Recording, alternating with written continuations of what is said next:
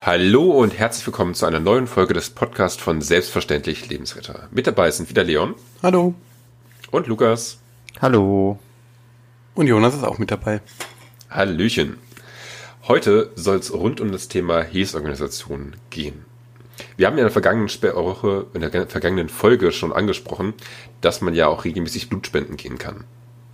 Und jetzt aber gerade in der Weihnachtszeit fragen sich auch viele Menschen, wo kann ich helfen, wo kann ich mich engagieren oder wo kann ich auch entspenden. Aus diesem, diesem Anlass haben wir uns mal zum Grund genommen, eine Folge rund um verschiedene Organisationen zu machen, die wir einmal vorstellen möchten. Und Leon, du hast da direkt eine relativ junge Organisation mitgebracht, die uns jetzt gern vorstellen möchtest, oder? Genau, also ähm, Grundsätzlich ist es ja so, dass es unheimlich viele Hilfsorganisationen gibt, die man auch gar nicht alle überblicken kann. Und ich habe einfach heute zwei sogar mitgebracht, die mir persönlich irgendwie ans Herz gewachsen sind, die ich ein bisschen kennengelernt habe. Das ist einmal Humedica und einmal Hanseatic Help.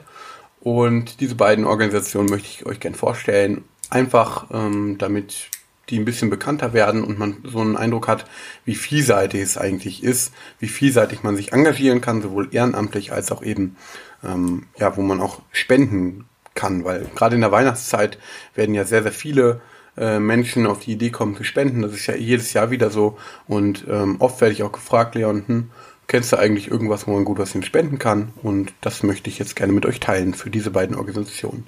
Was natürlich nicht heißt, dass es nicht ganz viele andere tolle Organisationen noch gibt das klingt ja jetzt beides erstmal auch so nach medizinisch angehauchten Organisationen. Also Humedica, das klingt ja schon in die Richtung rein. Was versteht denn genau dahinter? Genau, also Humedica ist eine Nichtregierungsorganisation, die sich 1979 gegründet hat und die eben seitdem in über 90 Ländern eben humanitäre Hilfe leistet. Dabei gibt es verschiedene Schwerpunkte. Einmal ist es eben tatsächlich die Not- und Katastrophenhilfe, also wenn irgendwo ein, eine Naturkatastrophe zum Beispiel sich ereignet, dann ähm, gehen die vor Ort, äh, um erste Hilfe zu leisten. Also das passt eigentlich sehr gut auch zu unserem äh, Thema, erste Hilfe sozusagen. Ähm, und äh, zusätzlich dazu haben sie aber auch wirklich Entwicklungshilfe, die sie leisten in verschiedenen Ländern, die einfach ähm, äh, ja, strukturell vielleicht Probleme haben, versuchen da nachhaltig zum Beispiel Krankenhäuser aufzubauen. Und es gibt aber auch Versorgungshilfe, also die äh, Versorgung von äh, Menschen in Not mit Gütern. Da sind natürlich immer aktuell so Geflüchtete, äh, die in Lagern irgendwo untergebracht sind, die natürlich immer einen großen Bedarf an Hilfsgütern haben und auch das machen sie. Also das sind sozusagen drei große Säulen, die ähm, von oder die als ja äh, als Ziel vom, vom Humedica formuliert sind, wie sie helfen wollen und wie sie eben seit 1979 dann, wie gesagt, in über 90 Ländern mittlerweile auch helfen. Und ähm, wie läuft das Engagement ab? Ich meine, wenn man solche Hilfe tätigt, das kann ja nicht nur auf freiwilligen Basis ablaufen. Da haben doch bestimmt auch festangestellte Mitarbeiter, so wenn ich das richtig einschätzen würde. Mhm, genau, also das ist natürlich ganz richtig. Ähm, Humedica hat einige ähm, angestellte Mitarbeiter. Das sind neben dem ersten Vorsitzenden 58 hauptamtliche Mitarbeiter sowie zwei Praktikanten und etwa 90 ähm, Auslandseinsatzkräfte, die ähm, eben auch von Humedica bezahlt werden, als Arbeitgeber sozusagen. Ähm, das finde ich auch sehr gut, muss ich sagen. Das findet man alles auf der Website. Das ist sehr, sehr transparent. Da liegt die Organisation eben auch viel Wert drauf. Ähm, und äh, zusätzlich äh, kommen eben noch 783 Ehrenamtliche und 75 äh, also in Deutschland und 75 Ehrenamtliche im Ausland, äh, die natürlich als Ehrenamtliche jetzt nicht irgendwie angestellt sind, sondern halt ehrenamtlich unterstützen. Und ähm, genau, da, wen, wen das interessiert, ist auch genau aufgeschlüsselt quasi, ähm, wer wie viel verdient, der bei Humedica angestellt ist. Also das ist wirklich sehr transparent gemacht.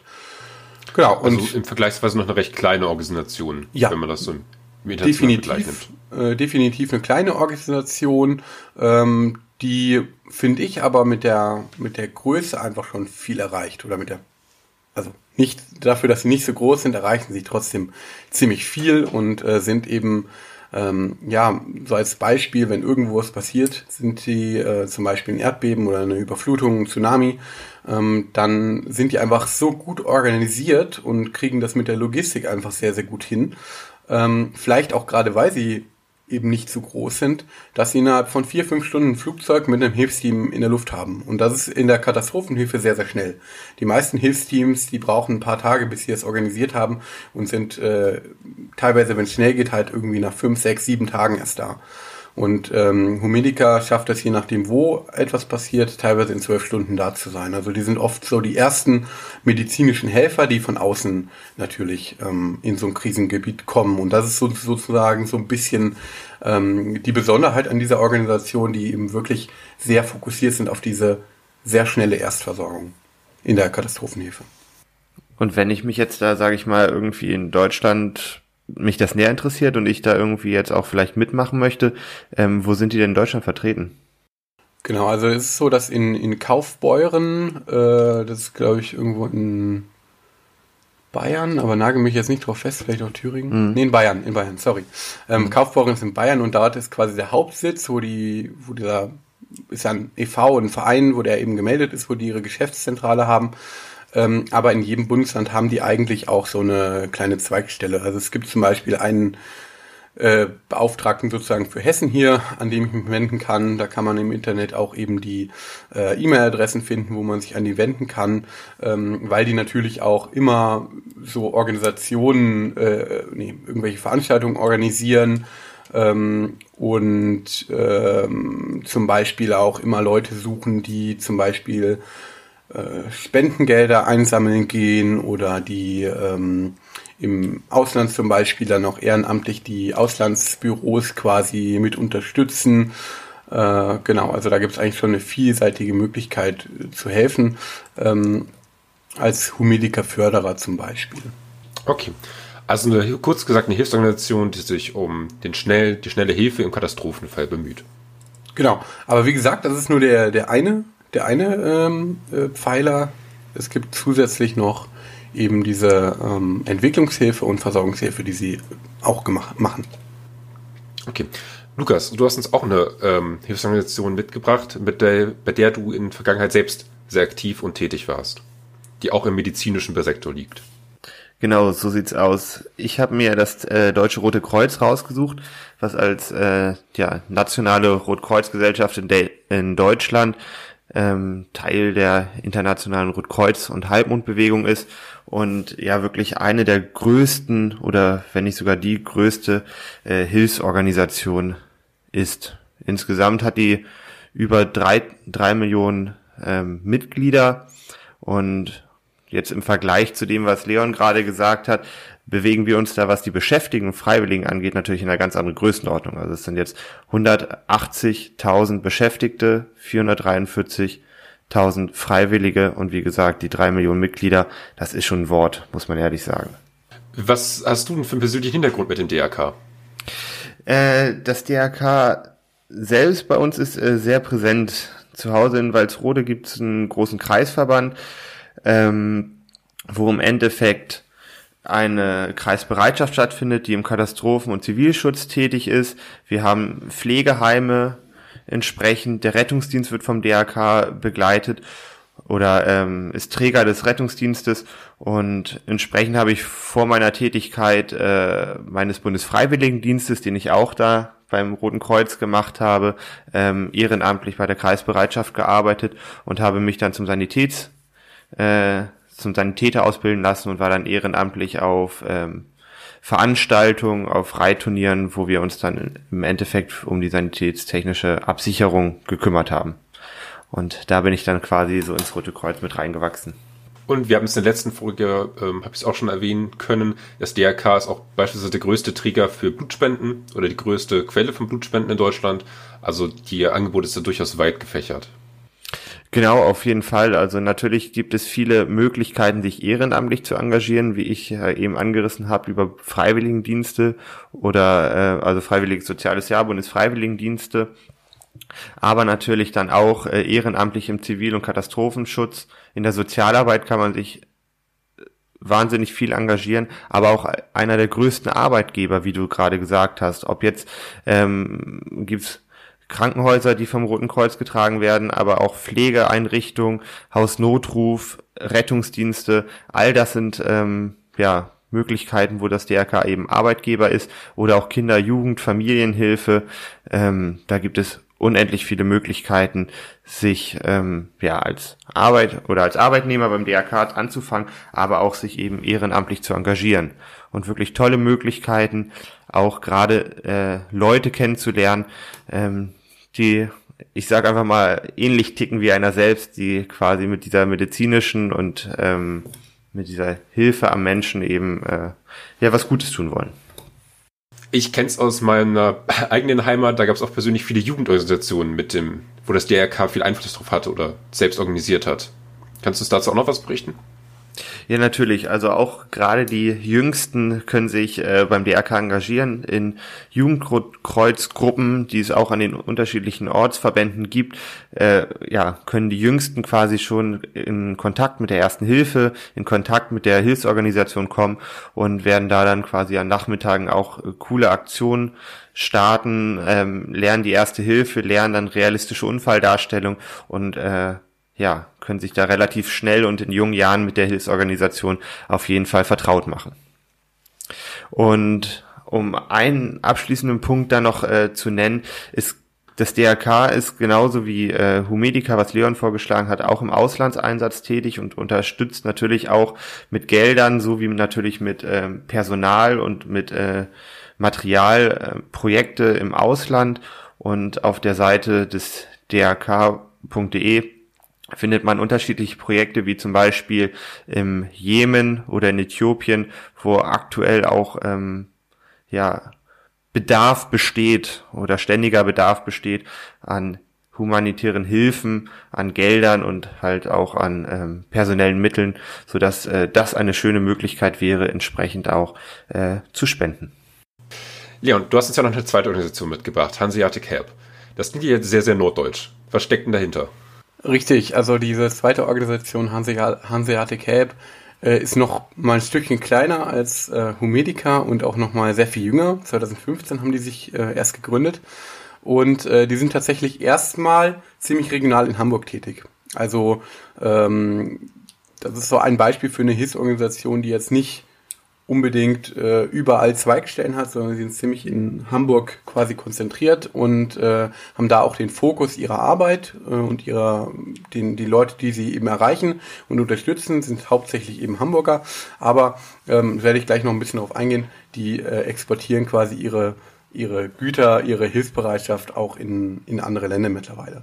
Äh, begonnen hat alles quasi über Nacht im Jahr im August 2015 ähm, und zwar war es 2015 im August ja so, dass äh, da diese sogenannte Geflüchtetenwelle nach Deutschland gekommen ist. Ne? Also da war ja der, der Hochpunkt der Flüchtlingsströme, die nach Deutschland gekommen ist. Und da sind auch in Hamburg ganz, ganz viele Menschen ähm, eben angekommen.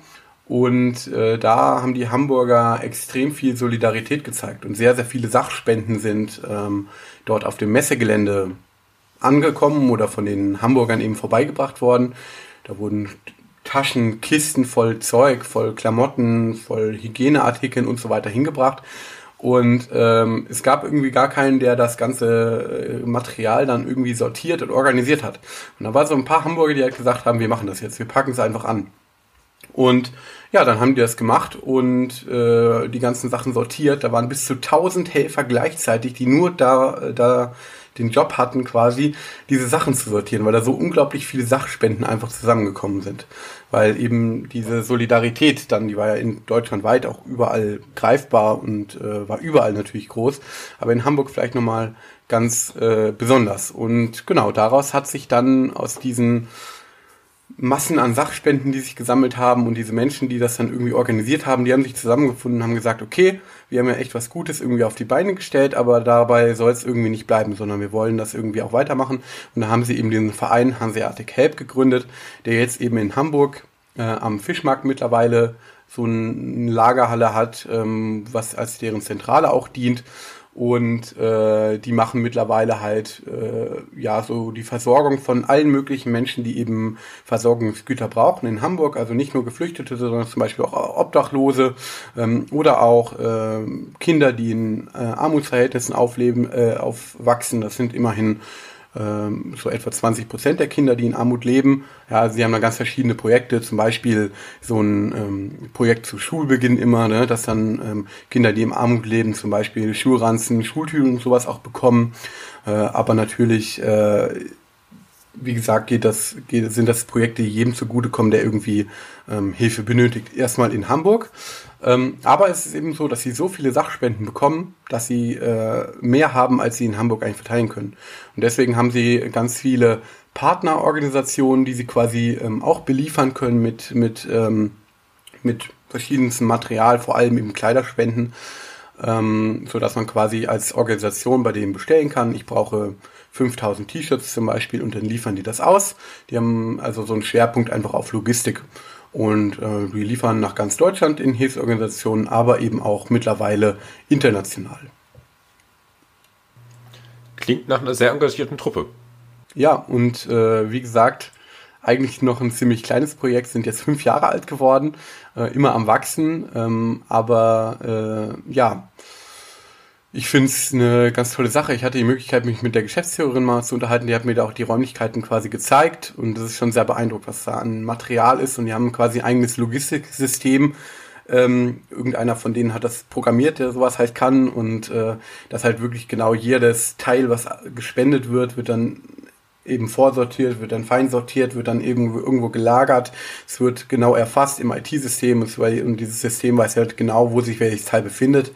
Und ähm, also wie bei professionellen Logistikunternehmen eigentlich, wenn das dann rausgeht, kommt es auch aus dem System raus und so weiter.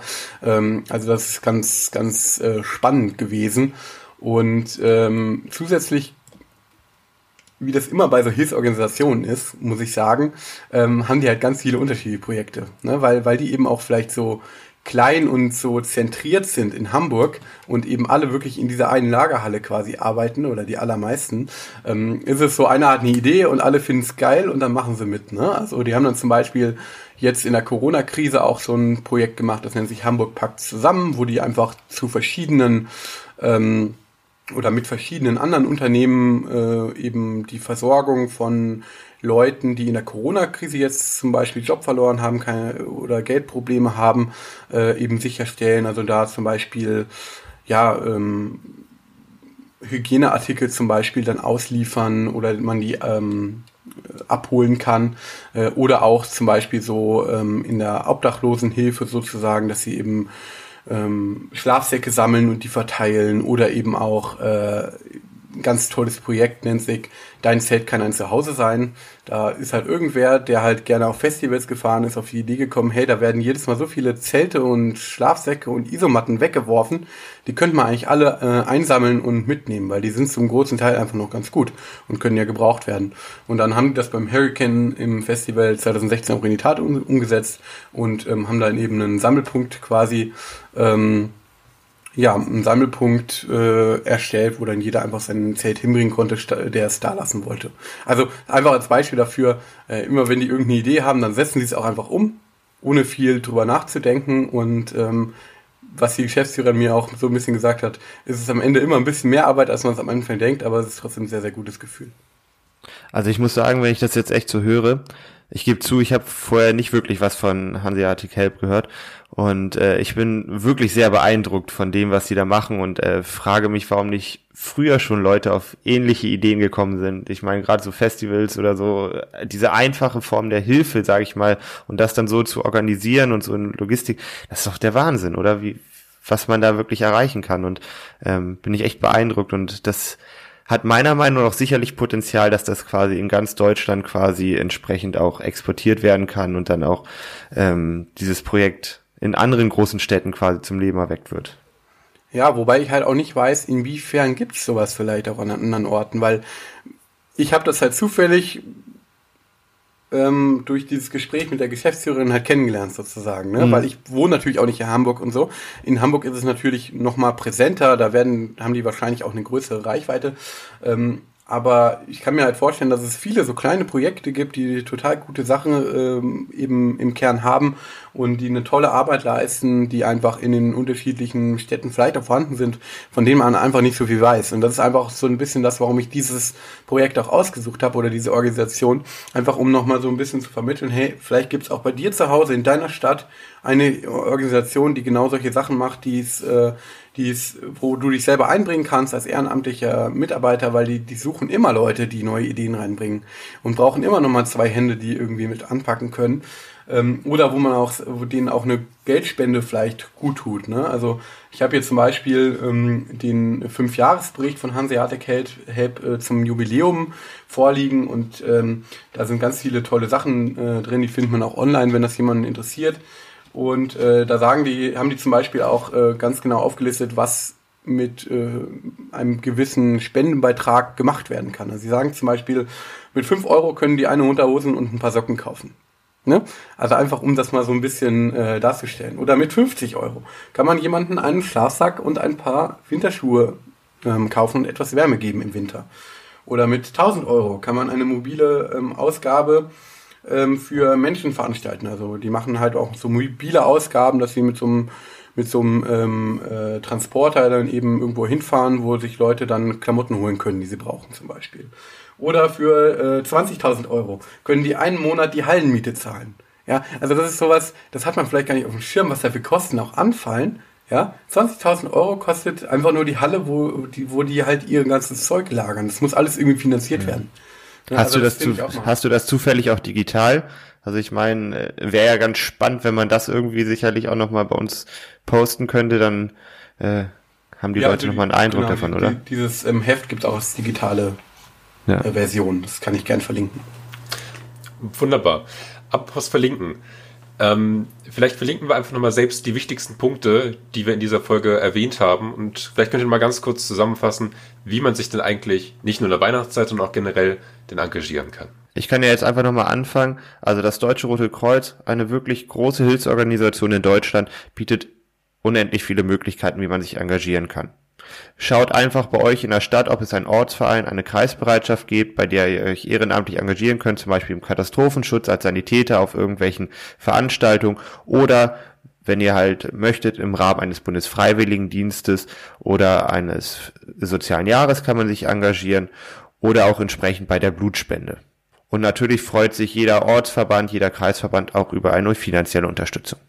Genau, bei der Organisation Humedica ist es so, dass sie auch international tätig ist in über 90 Ländern, die haben Auslandsbüros, da kann man teilweise Praktika machen, da sollte man sich einfach mal ähm, per E-Mail an die, an die Menschen äh, dieser Organisation wenden, ob es da gerade Bedarf gibt oder wann es da vielleicht die Möglichkeit gibt, Praktika zu machen oder eben ehrenamtlich zu helfen, um insbesondere für ähm, ja, medizinisches Personal, also Ärzte, Pflegekräfte, Rettungssanitäter, gibt es auch die Möglichkeit, dort ein Einsatztraining zu machen, um dann wirklich Teil von diesen ähm, Einsatzteams zu werden, die dann diese Katastrophenhilfe im Endeffekt le äh, leisten.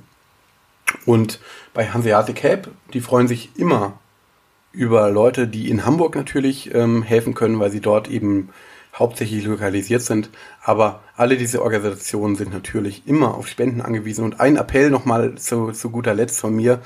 Ähm, bitte achtet drauf, äh, auch diese Spenden nicht zweckgebunden zu machen. Weil diese ganzen Organisationen haben ein Problem, wenn irgendwo was passiert, ein schlimmer Tsunami oder so, kriegen sie Millionen an Spendengelder. Die, die sind teilweise ein Vielfaches von dem, was der Einsatz jetzt eigentlich kostet. Aber wenn man zweckgebunden spendet, dürfen sie für nichts anderes diese, diese Gelder einsetzen, sodass sie ein Konto haben, was ganz voll ist von einem Tsunami, der vielleicht ähm, geschehen ist, wo sie das Geld aber einfach nicht mehr brauchen. Aber andere Projekte wie Obdachlosenhilfe oder so, äh, da ist einfach kein Geld für da ähm, oder für laufende ähm, Struktur, Strukturprojekte oder Entwicklungshilfe, da ist dann kein Geld für da, weil dafür die Leute einfach nicht spenden, weil die mediale Aufmerksamkeit nicht da ist. Deswegen mein Appell an euch alle, wenn ihr spendet, das finde ich natürlich sehr gut, wenn ihr das macht, aber macht das ohne diese Zweckgebundenheit. Also nicht in den Betreff schreiben für das Erdbeben und nicht auf das Spendenkonto, sondern eher auf ein allgemeines Konto, wo die Gelder ähm, einfach verteilt werden können, wie sie gerade gebraucht werden. Okay, vielen Dank mal für diese Info. Ansonsten danken wir uns bei euch fürs Zuhören. Wir wünschen euch eine gute Adventszeit. Kommt gut durch und bis zum nächsten Mal. Tschüss.